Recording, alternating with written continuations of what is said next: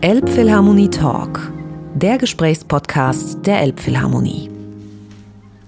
Willkommen zum Elbphilharmonie Talk. Am Mikrofon ist Thomas Schulz. Ich arbeite in der Elbphilharmonie. Heute ist mein Gast Thomas Hengelbrock. In Hamburg wahrlich ein sehr bekannter, sehr eingeführter Name. Zum einen durch seine Tätigkeit als Chefdirigent des NDR Elbphilharmonieorchesters zwischen 2011 und 2018. Vor allen Dingen aber auch gerade für Freunde der alten Musik und der historisch informierten Aufführungspraxis durch seine Arbeit mit dem Balthasar Neumann Chor und dem Balthasar Neumann Ensemble. Beide Formationen haben mit ihm gemeinsam eine Residenz in Hamburg seit dem vergangenen Jahr, also der vergangenen Spielzeit. Und er kommt nun zurück mit dem Balthasar Neumann Ensemble am 5. Oktober, um die zweite Serie dieser Residenz zu eröffnen. Und er tut dies mit einem reinen Mozart-Programm. Da gibt es Arien und ein Duett aus den beiden Da Ponte-Opern äh, Le Nozze di Figaro und Così fan tutte mit den Solisten Katharina Conradi, einer Sopranistin, die in Hamburg vielfach auch schon aufgetreten ist und mit äh, Jonathan Abernathy, einem Tenor aus Neuseeland. Dieses Vokalprogramm wird, das ist ein bisschen typisch für Thomas Hengelbrock, gerahmt von zwei Instrumentalwerken, nämlich der ersten und der letzten Sinfonie von Mozart. Und das ist ja doch ein sehr sinnfälliges und irgendwie schön ausgedachtes Programm, wie so oft bei Ihnen, Herr Hengelbrock. Was hat es nun speziell mit dieser Auswahl auf sich? Es gibt ja zwischen der ersten und der letzten Sinfonie von Mozart sozusagen eine doch fast geheimnisvolle Verbindung. Im langsamen Satz seiner ersten Sinfonie die er mit acht Jahren geschrieben hat, taucht bereits das Thema auf, was dann, äh, was Mozart dann als Finalthema für das große, für den, äh, für das, für die große Fuge des letzten Satzes verwendet hat. Also da gibt es eine, ja, fast, fast magische Verbindung.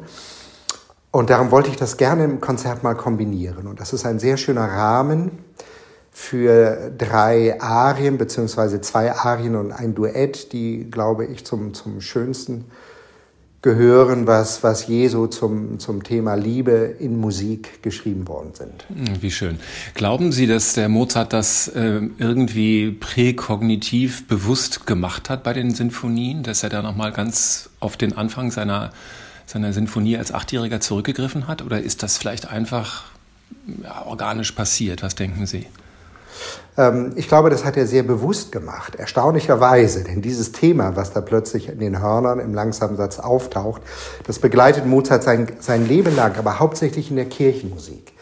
Da wird es sozusagen mit den Worten Credo, Credo unterlegt, taucht also in verschiedenen Kirchenmusikstücken aus, immer wieder auch dann plötzlich in Streichquartetten, also das durchzieht praktisch sein ganzes Öwe und ich glaube, das ist kein Zufall, dass er, dass das dann auch den krönenden Abschluss der, der 41. Symphonie bildet. Mhm.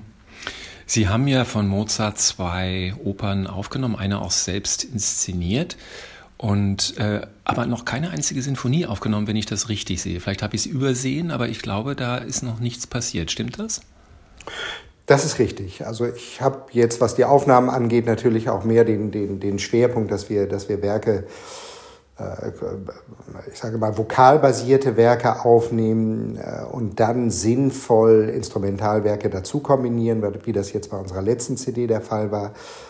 Ähm, aber ja, es spricht nichts dagegen, auch mal ein paar Mozart-Symphonien aufzunehmen.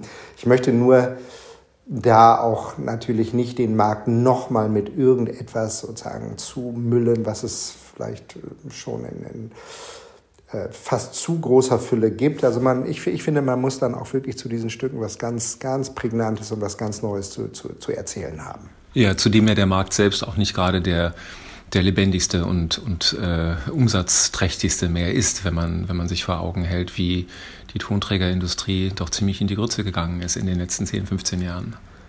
Das ist richtig, aber ich finde, ich finde das jetzt auch nicht, nicht so tragisch. Ich finde, finde, die Kunst und die Kultur lebt, lebt vom ständigen Wechsel. Schon Richard Wagner sagte immer, immer, immer wieder, sagte er, schafft Neues, Kinder. Äh, und äh, ich finde, wir müssen Neues schaffen und äh, gerade jetzt ist natürlich auch ein, ein, ein, ein Punkt gekommen, wo, man, wo, wo sich alle Leute überlegen müssen, die in der Kultur arbeiten, was wollen wir bewahren, was war wirklich gut und was müssen wir vielleicht auch verändern. Und dazu gehört ganz sicher auch sozusagen bestimmte Verkaufs- und Werbepraktiken der, der, der Tonträgerindustrie. Ja, oder eben der Tonträger an sich, der ja in, in der Form immer weniger Relevanz besitzt, also das, ja. das Physische. Ne? Vielleicht müsste man es auf Vinyl rausbringen, dann würde es wieder ein bisschen mehr äh, äh, ja, Hip-Faktor haben. Glauben Sie, dass der Mozart gerade in diesen Zeiten irgendwie von einer besonderen äh, Heilsamkeit für uns sein kann? Ich glaube, was jetzt heilend ist oder, oder tröstlich ist, einfach zu wissen, wie viele Komponisten ihre, ihre Meisterwerke, die wir heute gutieren und die manchmal einfach auch ein, ein wenig zu sehr einfach als, als ähm, ornamentales Beiwerk in einer, einer vorgeblich friedlichen Zeit irgendwie genossen werden, wie viele von diesen Werken eigentlich in Kriegszeiten geschrieben worden sind. Wir müssen uns äh, vergegenwärtigen, dass wir in den letzten 80 Jahren hier in Europa, ausgenommen den Jugoslawienkrieg, einfach keinen Krieg hatten aber das war die totale Aus Ausnahme.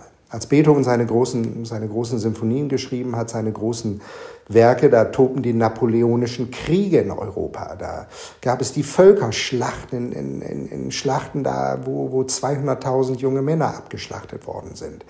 Beethoven selber ist vor, den Ranrück, vor dem ranrückenden, heranziehenden Kanonendonner der, der napoleonischen Truppen in den, in den Keller seines Hauses äh, geflohen. Also die, die Angst hat die Menschen ständig umgeben, die Unsicherheit, die Angst vor den großen Epidemien. Und wenn Sie denken, die großen Werke von Heinrich Schütz, die er, die er geschrieben hat während des Dreißigjährigen Krieges, da wo, wo 35 Prozent der europäischen Bevölkerung äh, das, das Leben gelassen hat. Also ich, ich, ich glaube, dass, äh, dass die großen Künstler ihre Werke immer unter, unter, dem, unter großer Bedrohung auch geschrieben haben. Und das kann uns heute natürlich auch, auch äh, Trost und Ansporn sein, diese Zeit und diese Bedrohung zwar ernst zu nehmen, aber trotzdem irgendwie äh, sinnvoll und reichhaltig äh, unser Leben weiter zu gestalten. Wenn wir es jetzt mal von der reinen Kriegsbedrohung ein bisschen weiter abstrahieren, dann kann man ja auch sagen, das sind einfach wirklich existenzielle Äußerungen, diese Kompositionen. Und dann geht es vielleicht dann darum, Sie machen das als Interpret mit Ihren Orchestern und mit Ihrem Chor, dass man das auch so aufführt, als wenn es möglicherweise das letzte Mal wäre. Ich glaube, dass die Balthasar Neumann Ensembles, der Chor und das, und das Ensemble einfach aufgrund ihrer Freelance-Struktur da eine ganz andere Herangehensweise haben, als das vielleicht, vielleicht Ensembles haben, Chöre, Orchester, die äh, fest angestellt sind, die sich sozusagen keine Sorgen um ihr wirtschaftliches Wohlergeben machen müssen. Äh, wir, wir leben seit vielen Jahren, also wir leben eigentlich seit der Gründung der Ensembles vor 29 Jahren sozusagen von der Hand in den Mund. Wir haben äh, kaum öffentliche Zuschüsse. Wir, wir leben davon, dass wir gut und leidenschaftlich und mit Hingabe Musik machen und überall auf der ganzen Welt eingeladen werden und dann auch wieder eingeladen werden. Und für uns ist es natürlich ein ganz, eine ganz, ganz schwierige Situation jetzt, wo alle Konzerte weggebrochen sind. Aber Ansporn und Trost ist auch in dieser Zeit, dass äh, wirklich alle Veranstalter ausnahmslos die jetzt vor uns liegende Saison, also die Konzerte in der vor uns liegenden Saison jetzt äh, durchführen wollen und sagen, Balthasar Neumann Korn Ensemble, wenn wir ein Konzert in unserer Reihe retten wollen, dann ist das euer Konzert. Ja, das ist natürlich super. Sie klingen so, als wenn das eigentlich völlig ungebrochen immer Ihre Mentalität gewesen wäre.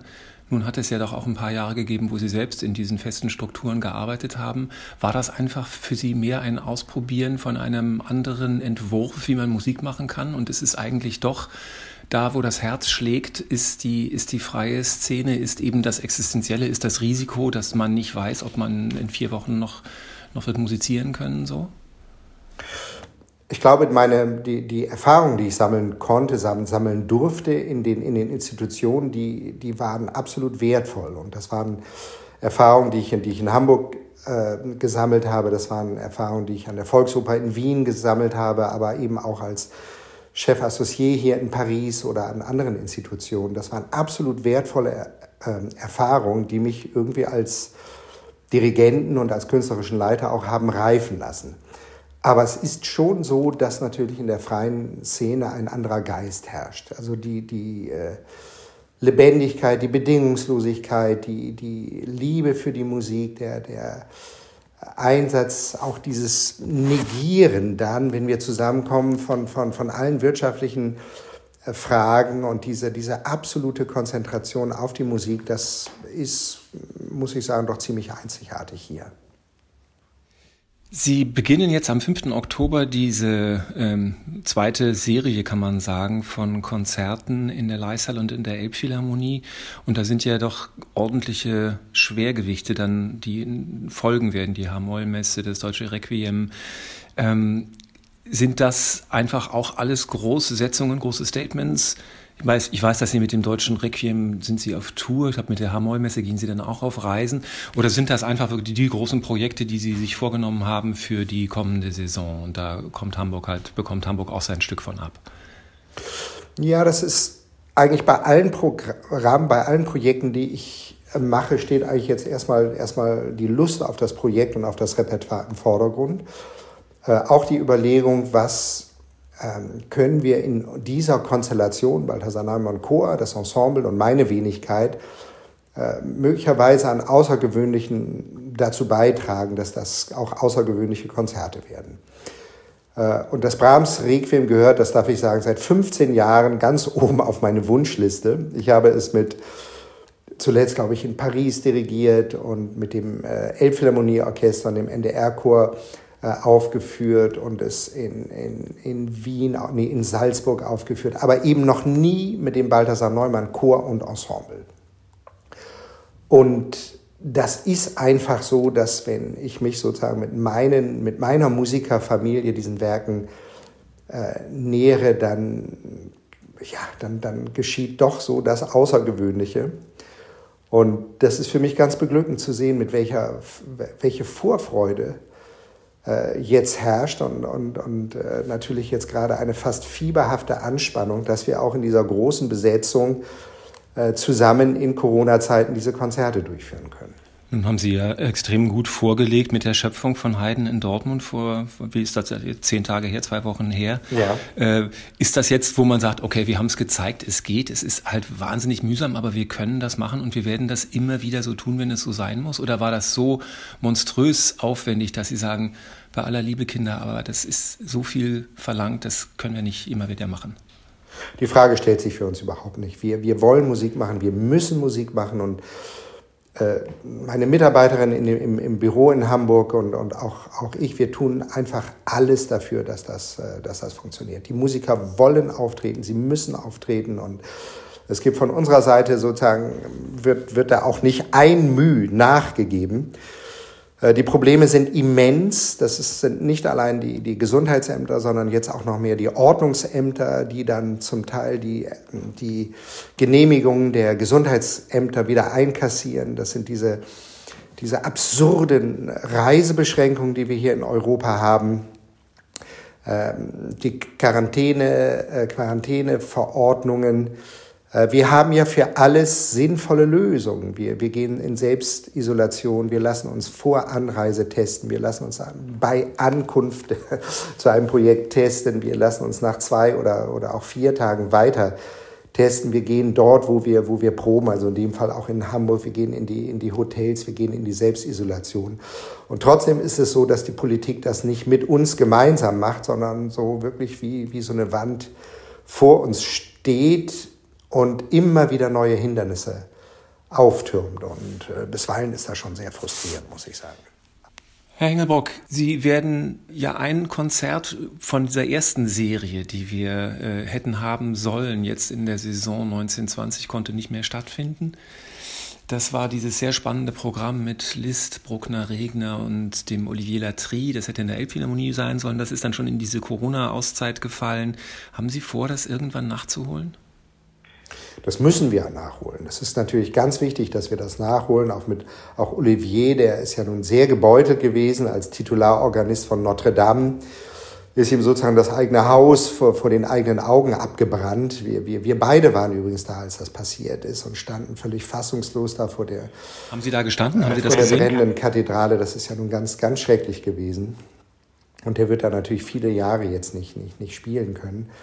Ähm, wir wollen das nachholen, aber wir wollen, wir können das natürlich auch nur dann, erst dann nachholen, wenn wir sozusagen eine Sicherheit haben, dass in den Konzerthäusern, wo es diese großen, schönen Orgeln gibt, wie auch in der Elbphilharmonie, dann auch wirklich so viel Publikum sitzen kann und, und die Sachen so weit gefestigt wieder sind, dass wir auch dann äh, davon ausgehen können, dass die Konzerte stattfinden.